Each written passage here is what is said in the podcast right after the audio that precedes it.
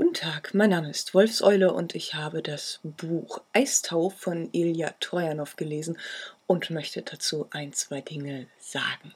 Das Buch ist 2011 zuerst bei Hansa erschienen, gebunden und ähm, jetzt kürzlich bei DTV als Taschenbuch.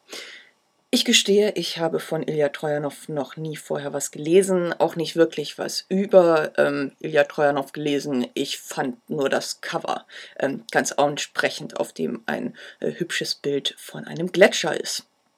Und ähm, ich habe nicht mal den Klappentext gelesen, äh, bevor ich ähm, dieses Buch gekauft habe. Einfach weil, also Gletscher sowas dachte ich mir, das klingt eigentlich sehr interessant.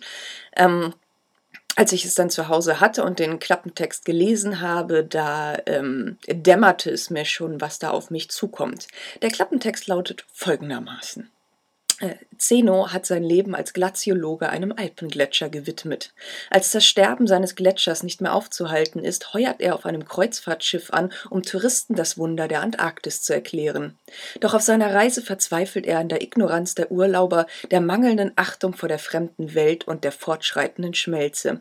Als ein populärer Künstler hinzustößt und ein großes Spektakel auf dem Eis plant, ist für Zeno endgültig der Augenblick gekommen, etwas zu unternehmen. Es kommt außerdem noch irgendwas drin vor mit ähm, leidenschaftlicher Affäre und ähm, ein poetisches Plädoyer und so weiter und so fort, ähm, wie man das denn halt so kennt. Und ähm, ich hatte schon nach wenigen Seiten den Eindruck, dass dieser Zeno ein absoluter Kotzbrocken ist. Ähm, verzeiht den Ausdruck, aber ähm, er ist so ein einsamer Kämpfer und ein einsamer Leidenschaftlicher und er ist ja ganz alleine ähm, in dieser Erkenntnis, dass die Gletscher verschwinden und wie schlimm das ist und ähm, dass wir ja was tun müssen. Und er ist ganz alleine so einsichtig und sensibel, um diese Katastrophe in vollem Ausmaß ähm, zu erkennen, was sich dann unter anderem auch darin zeigt, dass als er nach äh, ein paar Jahren dann wieder in seinen Gletscher kommt und dann dort nur noch äh, Geröll ist, dann schmeißt er sich halt auf den Boden und ähm, naja, strampelt jetzt nicht unbedingt mit Armen und Beinen, aber er lass mich allein und ich muss das ähm, greifen. Und alle anderen Menschen, die wissen halt einfach nur nicht, ähm, was er denn da äh, fühlt, weil er die einzig wahre Verbindung hat ähm, zu diesen Gletschern. Ganz besonders kommt das raus bei ähm, den Frauen, die in dem Buch auftauchen. Ähm, die bleiben alle sehr blass.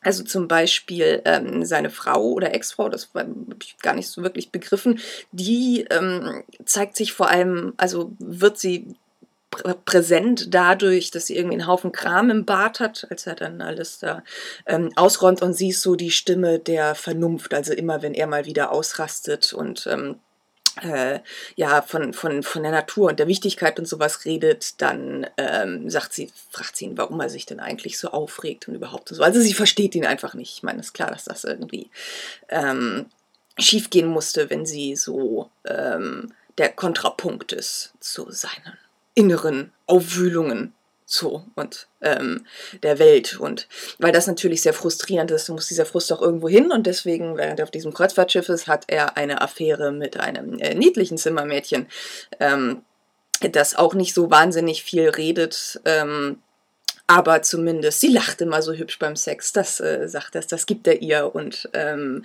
da ist sie dann auch ähm, sehr putzig, aber so wirklich ähm, kann er halt auch keine Verbindung zu ihr aufbauen, weil sie dann auch so seinen Schmerz nicht ganz verstehen kann und das äußert sich dann in so Sätzen wie, dass, dass er denkt, ähm, äh, werden wir uns jemals verstehen können? Er driftet durch meine umstöhnten Gedanken. Sie wünscht sich, dass wir einfach nur sind. Ich suche nach einer Befreiung in wahrhaftigerem Schweigen. Schweigen wäre etwas, was unglaublich großartig gewesen wäre, teilweise in diesem Roman, weil die ähm, äh, Liebesspiele, die Beschreibungen, die er so macht, wirklich in ähm, Klischees ersaufen und dann teilweise sich in Formulierungen äußern, wo es mir kalt den Rücken runterläuft und ganz bestimmt nicht auf die gute Art und Weise. Äh, da heißt es zum Beispiel, dass, äh, seine, dass ähm, ihre Lippen sein zusammengekauertes Glied mit der Leichtigkeit eines vorbeistreifenden Schals berühren. Ich muss doch sehr bitten. Also dieses ganze Buch ist schon so ein ähm, es war eine finstere und stürmische Nacht ähm, äh, in so einem Stil äh, verfasst und äh, da, ähm, ja, Ähm, ich habe öfters mal ähm, die Augen zusammengekniffen und mit den Zähnen geknirscht, wenn so, ähm, wenn er wirklich steht, er, er verspürt eine Sehnsucht nach Euphorie ähm, oder er darüber reflektiert, dass unsere Welt ja eigentlich immer so, so laut geworden ist und Stille etwas ist, auf das nicht mehr wirklich wertgeschätzt wird. Und das, das heißt dann ähm, Stille, ein Gut so knapp, dass es erfolgreich vermarktet wird, gehütet in Schutzzonen, gehegt in Reservaten. Diese Nischen schrumpfen, der Puls der Zeit dröhnt allenthalben im Viervierteltakt.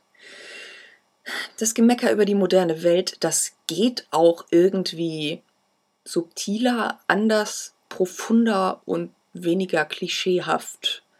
So, die Sterne ermatten, der Wind haucht sich aus. Das sind so Sätze, die erwarte ich in einem Volkshochschulkurs für romantische Lyrik oder ähnliches, aber nicht in einem Roman, der als ähm, poetisches Meisterwerk irgendwie gefeiert wird, weil alles irgendwie sehr selbstbezogen ist und sehr kitschig. Man kann es nicht anders sagen. Er, er steht dann gegen Ende irgendwann ähm, äh, dort am Bug und ähm, äh, draußen und es ist unglaublich windig und schneit und regnet und äh, die meisten Teilnehmer beziehungsweise alle Teilnehmer der Kreuzfahrt sitzen halt drinnen und, und gucken gemütlich nach draußen, wie sie halt nur Beobachter sind äh, von diesem Grauen, was sich hier ähm, ihnen auftut. Und ähm, ja, es, es spricht dann von der archaischen Wucht ähm, der Gischt und Gellen und von den, ähm, den Entbehrungen vergangener Epochen, die sich da zeigen und er sich allein ähm, den äh, schutzlos äh, ausliefert. Und ähm, da denke ich mir, was, also ja, hätten die äh, Wellen und die Gischt ihn doch einfach gepackt und äh, ja, über die äh, Bordwand geschubst, das hätte ich sehr beruhigend gefunden. Vor allem, weil, weil er sich am Schluss noch also total idiotisch ähm, verhält, was auch irgendwie gar nicht äh, reflektiert wird, als er sorgt. Also, ähm, ja, bei einem Unfall auf dem Eis, wo er dann auch nicht daran denkt, irgendwie, ähm, während er verantwortlich war für die Touristen, dort irgendwie ähm, Verbandszeug mitzunehmen oder sowas, was dann in einer sehr unglücklichen ähm, Verletzung einer Passagierin führt. Also selbst, dass er da nicht ähm, für die Leute sorgen kann, ist schon wirklich idiotisch und der Schluss. Also, ja, ähm, nun gut, ganz große Geste, ganz verantwortungslos, ganz idiotisch und ähm, ja, ähm, ich kann verstehen, dass er den Wunsch verspürt, den er dann äußert zwischendrin in äh, dem wundervoll poetischen Satz. Äh, wieso hinterlässt alles, was wir tun, einen Abdruck? Wieso können wir nicht wie Vögel spurlos durch den Augenblick gleiten?